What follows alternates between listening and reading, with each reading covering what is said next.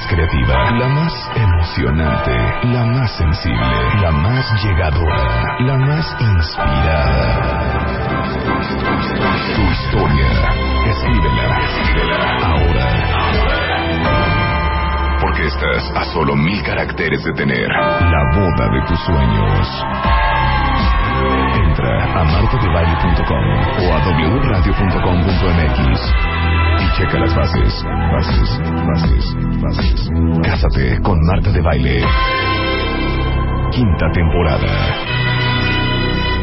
Solo por W Radio. Permiso de gobernación DG 468-14.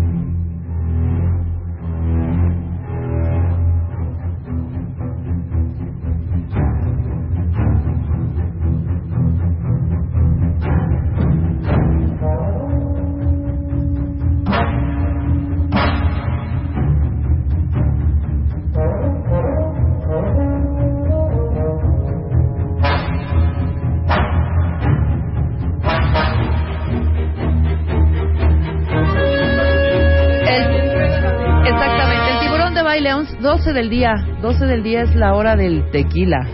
Se dice 12 del día o 12 de la tarde, porque ya es mediodía en México. Ambas son válidas. ¿Sí? Puedo decir, eso, Es eso te iba a preguntar, es una ¿cómo cuestión de poner? mod- de Oye, ¿son las modismos. 12 del día o, o son las 12 de la tarde, Roberto?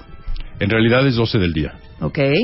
¿ok? porque la tarde, Ajá. sí empieza la tarde, pero la tarde empieza después de las 12. Ok. Es 12 del día. Día. Ahora dime, cuando, cuando son las 11 de la noche y ya van a ser las 12, ¿son las 12 de la noche? Es correcto. Así se dice, no es, no es la medianoche, las 12, porque ya es el otro día. Se supone que es antimeridiano y postmeridiano. Ok. O sea que son las 12 antimeridiano a las 12 de la noche Ajá. y son las 12 postmeridiano a las 12 del día. Eso es lo correcto. Ok. Lo demás son modismos y es válido. Ay, mira, qué bonito. Siempre se aprende con Qué Roberto bonito, de baile. Roberto, gracias. Siempre se aprende. Pues sí, ¿verdad? El tema de hoy. Me dice Roberto, vas a escoger el tema de hoy. ¿Qué voy a escoger? Vas a Si no escoger el tema de hoy por ¿entre una cuántos? razón. ¿Entre cuántos El y que tantos? tú quieras, el que tú quieras, pero por una razón. ¿Cuál es la razón? Para que estés bien prendidota. Para que esté bien prendidota, o sea, yo voy a decidir cuál tema. Algún tema que te apasione. Muy bien, Roberto. El amor libre. de los cuentavientes. El amor libre, Roberto. A ver, primero define amor libre. Pues es este amor sin, sin contratos, sin papeles, sin, sin presiones, en donde naturalmente se da uno a otro. Así, natural. ¿Tú amas tu trabajo? Amo mi trabajo. ¿Y tu, tu trabajo es amor libre? Eh, no.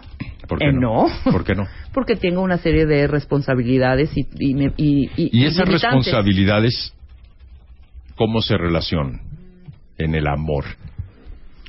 Esas responsabilidades se relacionan conmigo O porque sea, hay tu mamá, te, tu mamá te ama. Mi mamá me habla dónde, al trabajo. Te ama, te ah, mi ama. mamá me Tu ama. mamá sí. te ama. Mi mamá me ama, claro. Ok, ¿Por qué te ama? Pues porque soy. O sea, ¿tú cómo sabes que tu mamá te ama? Pues por las demostraciones que me da. Sí, pero esas demostraciones son condicionadas o son, No, no son condicionadas. son incondicionales. Son incondicionales Ok, totalmente. Entonces, el punto del amor libre Ajá. es que debe de haber un compromiso. Pero es muy interesante que en el amor libre, cuando viven como pareja en unión libre, muchas parejas se conocen cuando se casan, se divorcian al poco tiempo, aunque lleven 10, 14 años juntos. Miedo al compromiso. Sí, estoy de O acuerdo. sea que si hay compromiso en el amor libre, en cualquier ámbito, válgase. Si hay compromiso, entonces se sustenta ese amor, libre o no, verdadero, sobre fundamentos muy sólidos. No, pues ya estás racionalizando el amor, hijo. O sea. Pues tú me dijiste el amor libre, no, sí, pues, por supuesto. ¿y luego qué quieres que sí haga? hay un compro claro que hay un compromiso, pero ese compromiso no tiene Es que necesariamente parece que ver. es muy claro, pero no es tan claro porque lo evidencia que cuando una pareja se casa, entonces empieza a haber tropiezos. Eso tiene que ver con el compromiso de cada persona y el sentido de. Claro. Es bien interesante cuando tienes una persona en un esquema, por ejemplo, de outsourcing en una empresa. Y a los tres meses, seis, doce o veinticuatro meses le contratan, cambia su actitud. Porque de alguna manera en el trabajo se siente más libre en ese periodo de tres, seis, nueve, doce meses, que no está contratado propiamente, no hay un contrato, válgase, Sí, claro. para irse más razón. fácilmente. Ajá. Y luego se siente encadenado. Se siente encadenado consigo mismo, obviamente, ¿no? Ya no me es tan fácil ser móvil laboralmente. Ese es el- esa es mi opinión. No, muy bien, muy bien. La puedes debatir perfectamente. No, estoy de acuerdo contigo, Roberto. El tema de hoy. El tema de hoy lo va a escoger Rebeca. Que no, ahí lo traes en un papel. ¿Pueden ustedes Ay, creerlo? sí. Que le digo a Diana, ¿qué onda con Roberto? No, pues me lo va a dar ahorita. Ya, hijo. No, pues te quería dar a escoger, qué bárbara. Pero, ah. La importancia de las cartas en el proceso Perfecto. laboral. Te quería dar a escoger. Tips para entrevistas, la Dame, gente- por favor, una lista, unos, dame tres para escoger. Lo estás es- diciendo es- tú, es- tips está- para es- escoger. A ver si los, co- los escogemos A con ver, ¿qué base dice? en- ¿Qué dice el cuentaviente? Hijo, así no, así no trabajamos aquí, Roberto, ¿eh? No, está bien, de verdad, tenemos, tema preparado. No me digas que no, guía. aquí lo tienes enfrente, pero, No, pero a ver, prefiero darle déjame ver la gusto a hojita. No, porque entonces te voy a dar ideas. No, a ver, Además te lo acabo de decir, pero estabas distraída. me lo acabas de decir, pero estaba yo distraída. ¿Qué tema te dije que traía hoy? No sé, estoy manejando miedo porque se me está olvidando. Ok, los cuentavientes proponen tips para entrevistas. Ajá, algo más específico, oigan. Eh, ¿Cómo cambiarse del sector gobierno al sector privado? Ujú. Van dos. Alguien dice que el método dialéctico de Roberto la pone muy nerviosa. ¿Quién dice? ¿A mí? Lupita. ¿Que me pone a mí muy nerviosa? No. Ah, que la pone a Lupita muy nerviosa. ¿Cómo regresar a un trabajo después de una enfermedad muy larga? ¿Cómo justificas ese tiempo, periodo grande de desempleo? No, ese no. Bueno, avienten mini temas, ¿te parece? Órale. Avienten Bueno, te mini acabo de temas. dar tres. Avienten mini temas, es- pues está Ese. bien. Esto para consentir al cuentaviente. Del sector de gobierno al privado, tips para cambiarse de trabajo. Ok, vamos con las Bueno, sí preguntas. traigo un, un tema preparado, léelo. Sí, dice la carta de presentación. Para que Pero veas no, que no sí. quiero tener, no ¿Cómo quiero hablar de la carta de presentación. Elaborar Pero un diciendo. FODA. ¿Qué es FODA? Un FODA, Fortalezas, oportunidades, debilidades y amenazas. amenazas. Ah. Ok. Habíamos platicado en un programa anterior. Ajá. Sí estabas presente, pero dispersa y distraída. Estabas presente en cuerpo y ausente en Tengo mente. muchas cosas en la cabeza, Roberto. en relación, con el. La importancia de las cartas. Eso dijo Roberto cuando llegó. O sea, se cala. Bien, Generation Care. Sí Generation Care. La importancia de las cartas en la selección. Eso Ah, dijo. te, te lo está Ok. recordando, te lo está recordando. Yo propongo consultorio. Yo también Está propongo bien, hacemos consultorio. consultorio. Lo tenemos aquí solito para para, consentir a nosotras todo el mundo y, nos- hoy. y, y cuentavientes hombres, tanto hombres como Exacto. mujeres. No está Marta para que te esté interrumpiendo e Hoy interrumpiendo. vengo de dadivoso. Entonces, Pidan lo que quieran. podemos y Roberto de baile concederá. Porque la carta, profesor, nos da flojera. Pero no, ese después, porque es importante. bien. Exactamente. Ok. La Esta importancia de las, Ajá. plural, cartas. Bueno, la importancia de las cartas. Ok, hagamos esta que me pareció Ah, interesante, aunque la ninguneé al principio, pero creo que sí es importante y porque hablábamos ayer del tema con Gloria Arellano. ¿Cómo incorporarte a tu trabajo después de una incapacidad o una enfermedad, etcétera, a trabajar nuevamente? Sí. ¿Cómo? Mira, hay que entender lo que preocupa al reclutador, obviamente. Si tú tienes una terna, vamos a suponer que estás contratando para un área de finanzas o mercadotecnia, especifico las mismas, aunque otras aplican por la importancia de las tendencias y de la velocidad con la que se mueve la actualización y la información. Si yo tengo una terna de cinco personas que llevan trabajando en industrias similares a la mía, en empresas similares, en situaciones igualmente parecidas, y luego tengo una persona que se ausentó durante un año, dos o tres o hasta quince. Hay gente que se ha ausentado quince y eso tiene mucho que ver con la maternidad. Tú también Exacto. mencionas con una incapacidad. Es válido, depende del grado de la incapacidad y no tiene que ser una incapacidad física. Mucha gente me puede comentar, pues entré en un estado de depresión, un estado de ansiedad extrema, tuve que ser tratada, etcétera. O me casé, tuve mis hijos y quiero, quise dedicarme a mis hijos. Claro, que eso es maternidad, crecieron. o sea, hay maternidad y hay incapacidad y hay muchas otras razones, ¿no? Me dediqué a cuidar un familiar, por ejemplo. ¿A quién preferirías de entrada, de entrada, tu sesgo, tu prejuicio, entre las cinco personas que están actualmente trabajando en, ejemplo, finanzas o mercadotecnia, o la persona que ausen- se ausentó? No, pues en la que está trabajando. ¿Por qué? Ese es el punto. Hay que entender la mente del entrevistador. Bueno, cuando te entrevista o del reclutador, vámonos al inicio del proceso de reclutamiento y selección con base en tu currículum. ¿Por qué? Bueno, porque yo, mi opinión, Sí. porque pues ya trae como que la, la, la maquinita no está Trae la oxidadón, inercia. trae la inercia. y la actualización. Exactamente. Es correcto. ¿Habría algo que te interesaría de la persona? Primero de su perfil y luego de lo que comunica en su proceso. Al prospectarte, al acercarse a ti, puede ser con un currículum, una carta de presentación, quizá un foro casual donde te conoce o se acerca a ti, presencialmente. ¿Habría algo con tu prejuicio inicial que te interesaría de esa persona para considerarle una candidata? Sí, yo creo que sí. ¿Qué? ¿Qué, por ejemplo?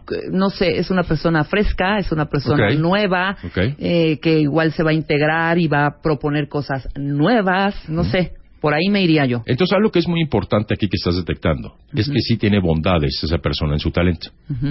Pero no es responsabilidad ni obligación del reclutador identificarlas bajo la premisa de que hay un prejuicio inicial, Sí, claro. donde tengo la tendencia a inclinarme a una persona que está en el medio, en la industria, en situaciones parecidas y que tiene esa dinámica de actualización. ¿ok? Pero tú acabas de decir algo interesante, pero eso es profundizando en el tema, en este foro, Dime, Roberto. que es que puede ser una persona fresca, Exacto. que está libre de vicios, que tuvo No oportunidad está de... maleada, como quien dice. Puede traer algunos maleos previos, ¿no? Entonces aquí nos condicionamos un poquito de manera particular a cuál fue la razón por la cual se ausentó. Eso le interesa saber al reclutador. Pero tú dices, ¿dónde lo pongo en un currículum? Evidentemente. Y muy probablemente va a haber una brecha de tiempo si no te has dedicado a nada laboralmente. Exacto. Entonces tú sales en 2010, yo leo 2008 a 2010 y luego no hay nada en el currículum. Acto seguido y digo, pues esta persona no ha estado activa en el medio laboral. Ya deja trabajando, pues, pues está trabajando de ama de casa, cuidando a los niños. Es un trabajo válido. Sí. Pero en el ámbito laboral profesional no ha estado activa. Ok, ¿por qué te interesaría una persona que se ausentó por su frescura? ¿Qué trae a la mesa?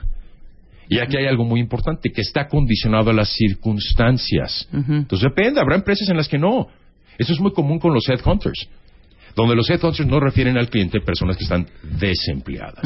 Es una cuestión de pirateo y el pirateo tiene una profundidad psicológica mucho más allá de que meramente está trabajando como estatus laboral.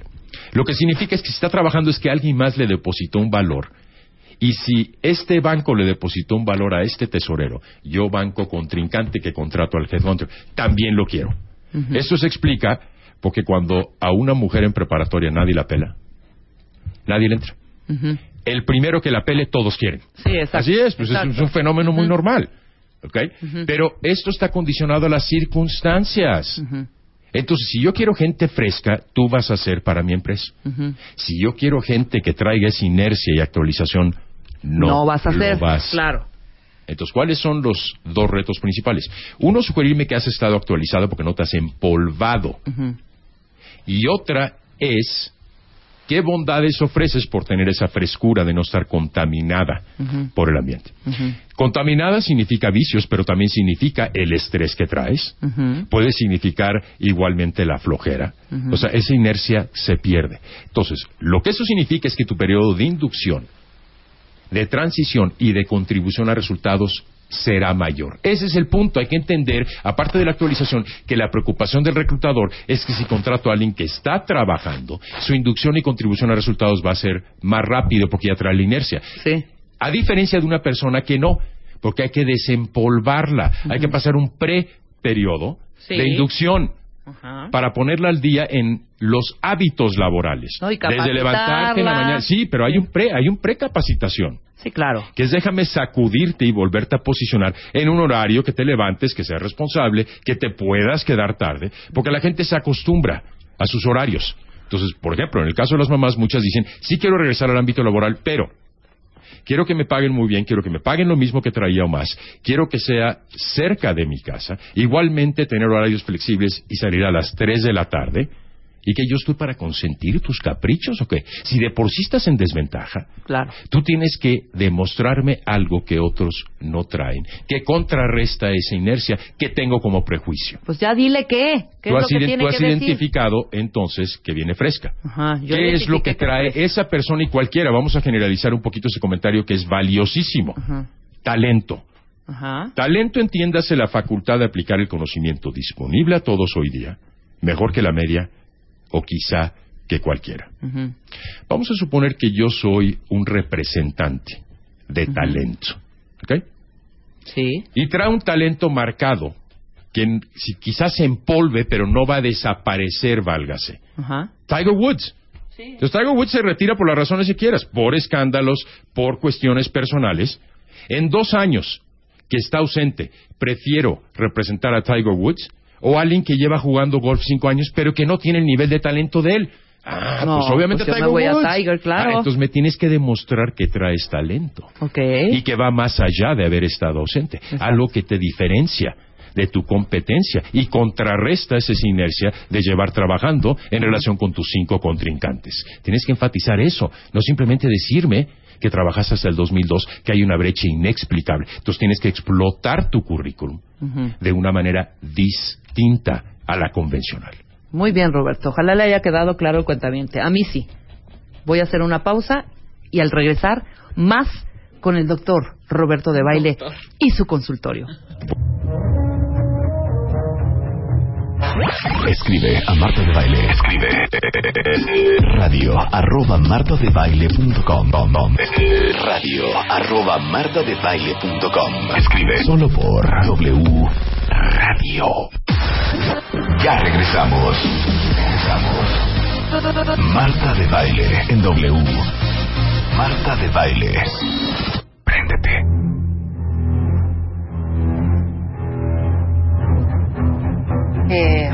Quieren ir a VIPS a platicar, ok, ya estamos al aire. Son 12 con 32 minutos, Roberto.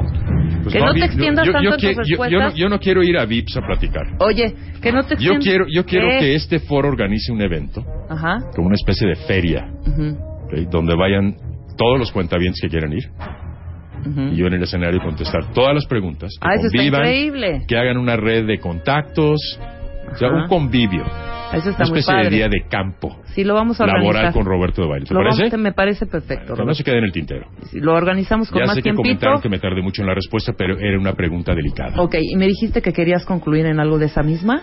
¿O ya Sí, no? lo importante es que mucha gente eh, comprende el concepto, pero no tiene la creatividad para plasmarlo en papel. Ujú. Para eso existe un entrenador, no solamente yo, puede haber otras personas, pero no pretendas hacerlo sola. Es decir, lo que es importante y lo que tú consideras que tiene un impacto para ti no necesariamente lo tiene para otra persona, porque lo que tú proyectas no es lo mismo que se percibe. Exacto. Entonces siempre rebota con alguien objetivo. No digas ya quedó perfecto, con esto ya expliqué mi situación. Rebótalo, consulta. Perfecto. Va la siguiente pregunta. ¿Cómo quedar con un puesto si estoy ahorita en... Sí, está. ¿Cómo quedar con un puesto en un servicio social? Bueno, miren, el servicio social realmente lo que están buscando es que es un recurso barato, Ajá. libre de vicios como lo sugerimos hace rato, y con mucho potencial de crecimiento. El problema es que muchos de las personas que están en un servicio social no demuestran más allá de lo que se les asigna. No tienen proactividad, no tienen iniciativa, se limitan meramente a sus responsabilidades. Eso es un fenómeno donde como no tengo nada que ofrecer porque no he trabajado, entonces tengo temor de levantar la mano, de proponer más. Oye, Lucecita entró como servicio social y se quedó, ¿eh? Pero ¿por qué se quedó? Esa es la pregunta. no, por sí, por, por proponer, por estar Claro. activa, por estar haciendo O sea, cosas Si y Luz por se hubiera limitado meramente a lo que le asignaste, que son las responsabilidades y actividades elementales del puesto, hubieras dicho muy bien, pero no me sirve hacia el futuro, no le alcanza para más, Claro. es para lo único que le alcanza Luz. Entonces, cuando tú quieres aspirar a un puesto permanente, después de haber estado de manera temporal en un servicio social, aparte de lo que te piden, haz mucho más, haz el doble. La gente dice, es que si levanto la mano, me van a echar para abajo porque tú, mocoso, que no tienes experiencia, cállate la boca. Pues sí, pero hemos dicho en programas anteriores que es mejor perder una oportunidad por C que por P. Claro. Y no voy a decir las groserías porque No, ya esas se las dejo a Marta, ya las sabemos todos. Entonces es preferible hacerte notar y que eso sea molesto por querer ser protagonista a que seas un tímido obediente. Ese es el punto. Entonces, para quedarte tienes que hacer más de lo que has hecho y cuando se acerque tu periodo de fin de el término, de servicio social o prácticas profesionales, empieza a proponer como loco. Hazte importante porque nadie es indispensable. Hazte valioso proponiendo. Perfecto. Así lo hizo Lucecita y mírala. Está, bueno, pues una experiencia vivencial. Me da mucho gusto. Ramón Navarro, danos tips de cómo cambiarse del sector gobierno al sector privado. Es algo muy delicado. Nuevamente hablamos de prejuicios porque si tú tienes cinco personas en la iniciativa privada que ya tienen el hábito arraigado, la escuela de, e inclusive multinacionales, ¿no? De, es- de esa cultura que, que está caracterizada por cientos puntos que ahorita voy a mencionar. Se tiene un prejuicio hacia el sector público, se tiene, no digo tengo, no digo tenemos, porque yo no me incluyo, de que son personas ineficientes, de que son personas que nada más buscan sus intereses a cambio de pisar a los demás, que son personas que ven su función y no más allá de el grosso de la organización o en términos de un negocio, el sentido de negocio. Yo me encargo de mi escritorio y, Y me da igual. Son gente grillera, son gente que están revolucionando. Repito, es la opinión de muchos, es el prejuicio de. Para mí hay, gente muy valiosa en el sector gobierno, pero hay que seleccionarlos, porque igualmente aplica el comentario de que hay gente ineficiente, de que hay gente grillera, etcétera. Entonces, el punto más importante aquí es que utilices en tu currículum elementos clave, que son características del entorno de la iniciativa privada. Por ejemplo, repito, sentido de negocio. Veo más allá de mi escritorio. Igualmente yo levanto la mano para resolver un conflicto cuando lo hay. No le echo más leña en lo que se llama la grilla, válgase, ¿no? A su vez, optimizo y puedo eficientar recursos. Hago más con menos. Tu currículum tiene que estar espolvoreado de todo eso. Y finalmente, logros. Tengo orientación a resultados, a pesar de que no me lo exigen. Porque no se trata de que te lo exijan. Es decir, en empresas privadas, si no hay resultados, te corren. Punto. Punto, se claro. acabó. En el gobierno no. No. Y muchas de las plazas del gobierno son indefinidas, son indeterminadas, son para siempre. O a veces Entonces, heredadas. hago o no hago, son heredadas, ¿no? Digo, yo no estoy criticando ese punto, ni estoy criticando al sector gobierno. Estoy hablando de la perspectiva de la iniciativa privada en relación con eso. Sugiere que eres orientado a resultados, que tienes un sentido más amplio, más allá de tu función o de tu escritorio, lo que es sentido de negocio, sentido de la organización y, muy importante, resultados cuantificables. Claro. Eres orientado a resultados, profesionista eficiente y tienes una visión de negocio. Perfecto. Muy bien, Roberto, muy bien. ¿Cómo manejar el estrés en las entrevistas? Rápido. Te voy a decir qué es lo que pasa con el estrés. Generalmente el estrés es porque no vas preparado. Entonces, el enfrentarte a una situación para la cual no tienes los elementos o puedes anticipar ciertos problemas, te va a generar estrés invariablemente. Es decir, una entrevista genera nervios. Yo no estoy pretendiendo que no los generes. Más, quiero que sí lo hagas. Quiero que sí tropieces. Quiero que sí muestres tu lado humano y tu lado sensible. De lo contrario, sonarías muy robótico o acartonado. Sí, claro. Pero lo importante, elemental para manejar el estrés, el punto primordial, ¡Un es tequila! prepárate. No, tequila no, obviamente. Pero sí podemos recomendar la pasiflora, por ejemplo. Hay un jarabe que se llama pasiflorín, que es un jarabe de la pasiflora. Si eres muy acelerado, si eres muy tenso, prueba tiempo antes para que no llegues Tan nervioso, tan estresado. Bueno, Ajá. sí, o sea, para que te calme un poco, pero tampoco que te calme en exceso. Busca algo que te tranquilice. Pero el punto elemental para no estar nervioso, y esto es en cualquier situación, es prepararte. Ningún buen vendedor irá con su comprador sin haberlo investigado, conocido sus necesidades. La insistencia de mi parte de conocer a tu contraparte, quien te va a comprar, entiendas investigación de la empresa y conocerla. Y luego preparar con base en sus necesidades lo que tú puedes ofrecer. Entonces, si vas preparado, hace toda la diferencia. Te van a agarrar claro. las preguntas, por supuesto, pero hay preguntas que son muy comunes en una entrevista. ¿Cuáles son tus debilidades o defectos, fortalezas? ¿Por qué quieres trabajar en esta empresa? ¿Dónde te ves en 5 o 10 años profesionalmente? ¿Por qué debería de contratarte? Si ya sabes que son de cajón, ¿por qué debería de contratarte? Prepáralas.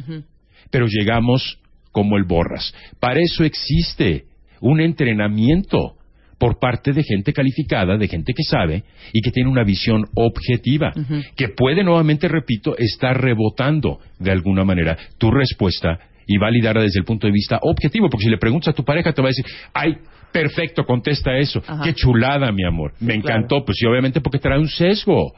Lo más importante primero es prepararse y rebotar tu respuesta con alguien. Claro. Es el punto elemental. Y el segundo es quítate hábitos. La gente todo el tiempo se está mordiendo los labios, chupando los labios, está jugando con las manos, se está arrancando un pellejo de la cutícula. Rompe esos finalmente hábitos. Y el tercer punto que es elemental, rompe el hielo. Trata de generar un entorno mucho más tranquilo al inicio. Cuando te preguntan cómo estás, y lo hemos vivido en este foro con personas que nos han visitado como, llamémosle, víctimas, cuentavientes. Cuando Marta pregunta, preguntas, o algún reclutador invitado pregunta, ¿cómo estás? Bien.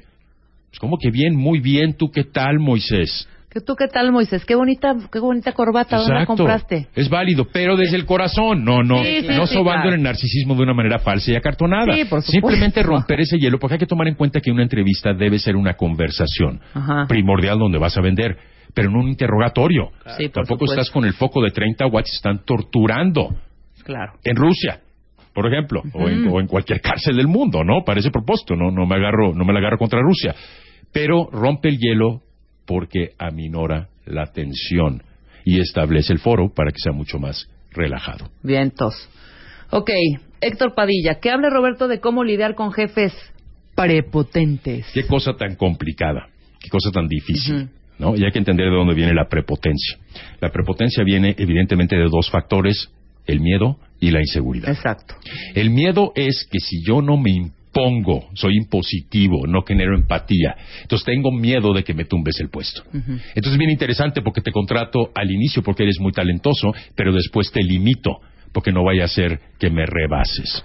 La siguiente es la inseguridad y eso se manifiesta evidentemente en reacciones muy negativas, muy explosivas, muy viscerales.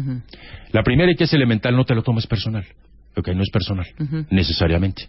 O sea, igual y se peleó con su pareja, con su esposa, con, con el hermano, con el, el socio de otro negocio que tuviera, lo que tú quieras llamarlo. No, igual es así con todos Y, los viene y se desquita contigo, pero inmediatamente tú lo personalizas. Ahora es importante personalizarlo, en el buen sentido de la palabra. Y aquí es donde está el meollo, para poder lidiar con un jefe, para poder agotar instancias, porque hay gente que de plano no entiende, hay gente que entiende con un zape, con un tráiler, y hay gente que no entiende con nada. O sea, agota instancias, pero si no es para ti, retírate. Renuncia. Pues sí, hay que ser frontales, más no confrontacionales. Y hay que entender a la persona. Tú también tienes tus días malos y es válido. Si esto es recurrente, entonces ya es una cuestión de un defecto en su personalidad. Eso es distinto. Pero la gente, porque un día te levantan la voz o no vienen con la mejor actitud, se ponen de jarritos de Tlaquepac. Ahí es que me habló mal. Ahí No, es que pero me te da un maltrató. coraje horrible. Yo tuve una sí te da un coraje, pero un ¿por qué, te, ¿por qué así. te da coraje? Por la impotencia que sientes. Claro, porque donde decirle, manda "A ver, capitán ignorante". se cuadran marineros. Claro. Espérate. Una cosa es un jefe hostil y otra cosa es un jefe grosero. Si yo te digo ignorante o penitente para ese propósito, eso ya es meterme con tu aspecto personal, no con tu desempeño profesional. Entonces hay que saber distinguir nuevamente. Eso está sujeto a las circunstancias. Sé frontal más no confrontacional y se hablaba hace ratito precisamente en este programa. Respira, pues tomo, tomo prestado el comentario, me parece perfecto, pero en ese momento explotas. Sí, claro. Pero Ahora, ¿qué haces no cuando- explotes en ese momento, busca después un momento, pero tampoco te la guardes.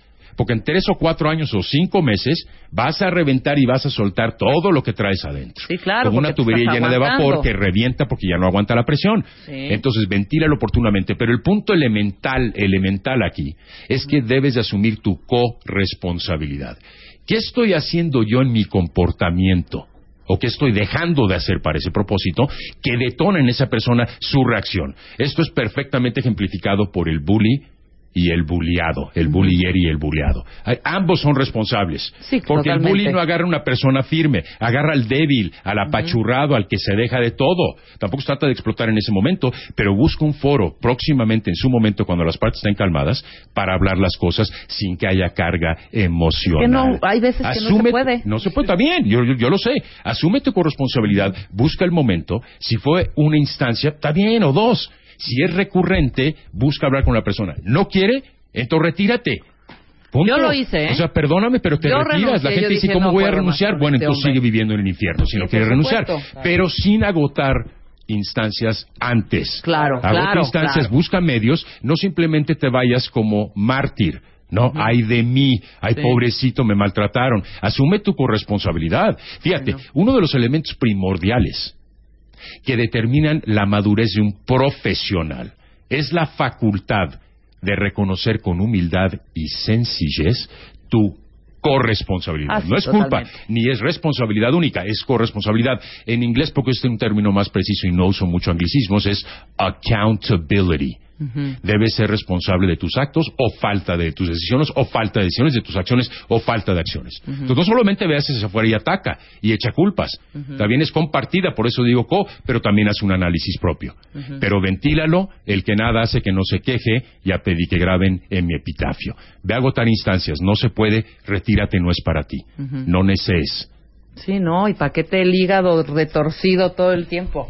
La A gente dice, oye Roberto, pero no me regañes. Oh, oye Roberto, espérate, a mí me encanta la gente que habla con tanta pasión y Oye Roberto, o sea, pero no grites y les digo, no, yo no grito, yo me apasiono. Exacto. ¿Verdad que sí es la diferencia? No me grites. No, no te estoy gritando, estoy apasionado.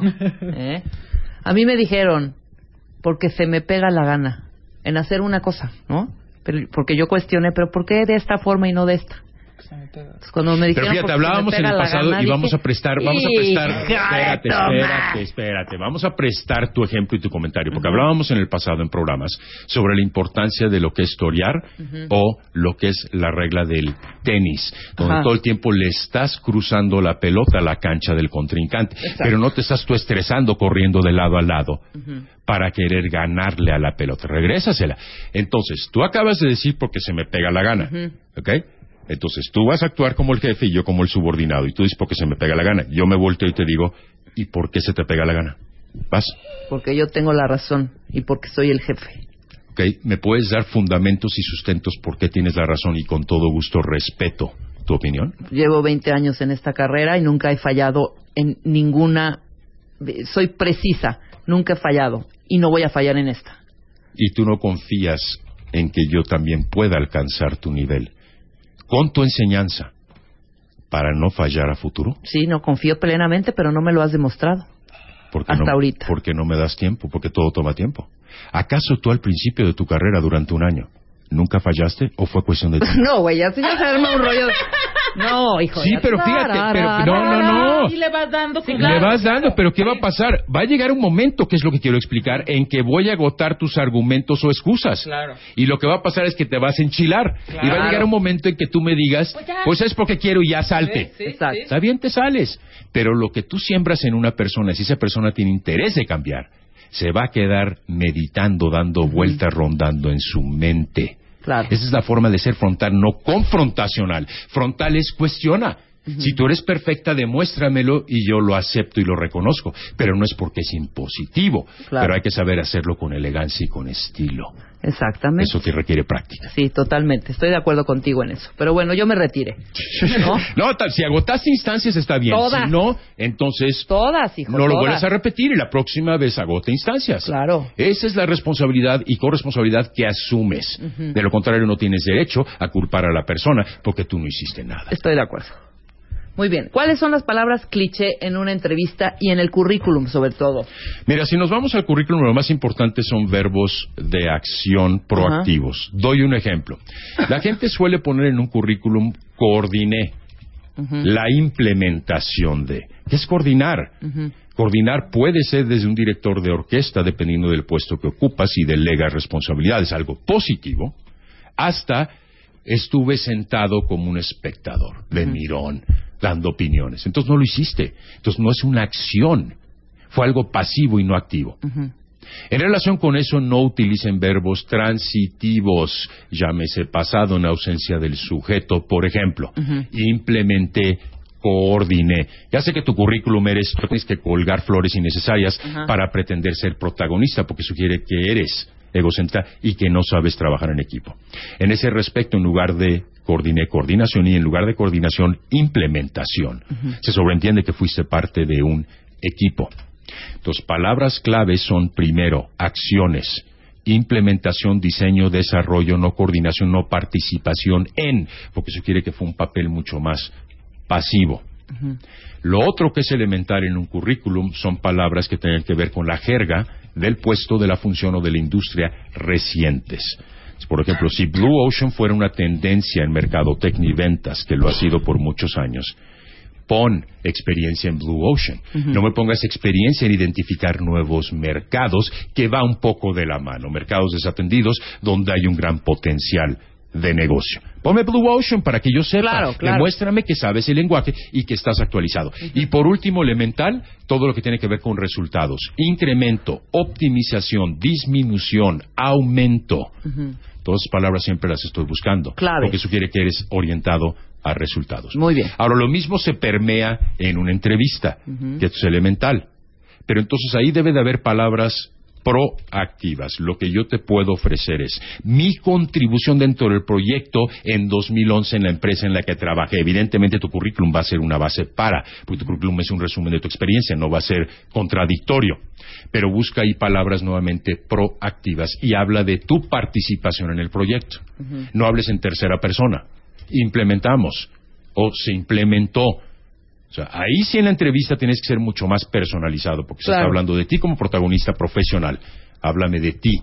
No estás vendiendo ni la empresa ni el proyecto, sino tú como, y reitero, talento. Muy bien, muy bien, Roberto. Siguiente pregunta. Eh, ah, esta ya la dijimos, ¿no? No. Ah, no.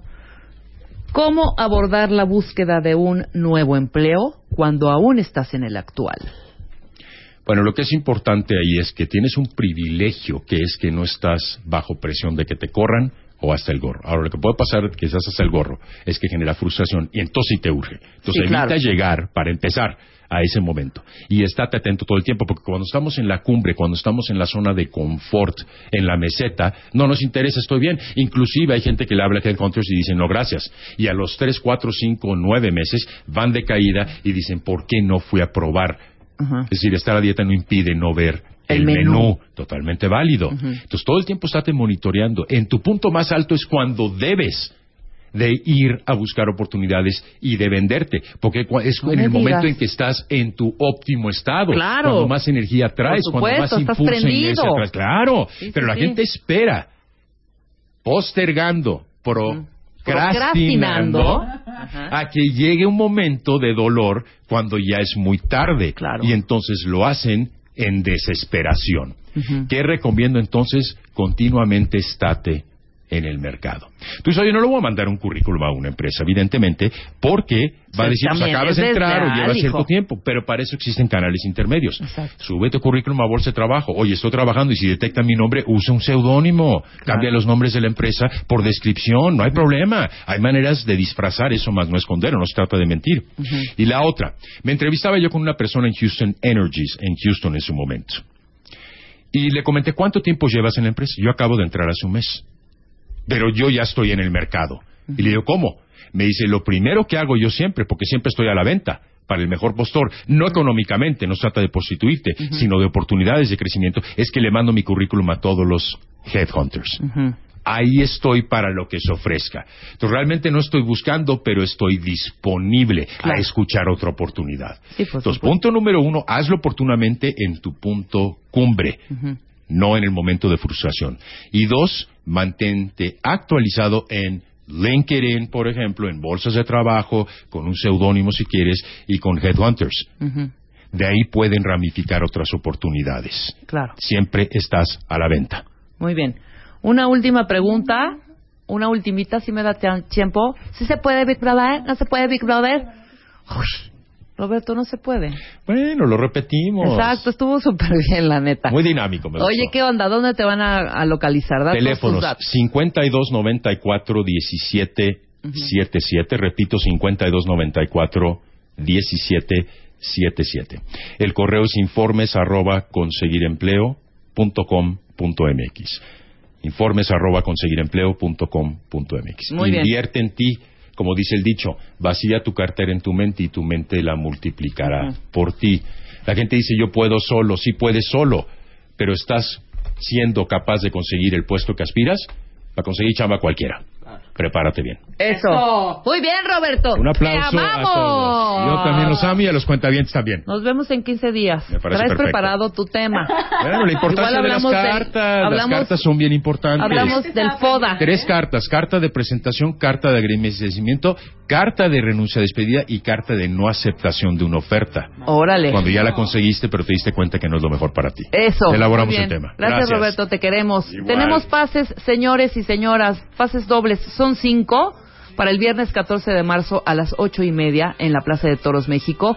El evento es Red Bull X Fighters. Red Bull X Fighters.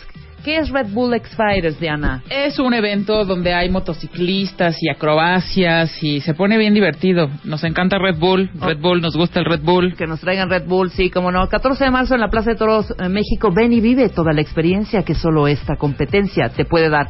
Por teléfono al 51668900 tenemos cinco pases dobles para el Red Bull X Fighters.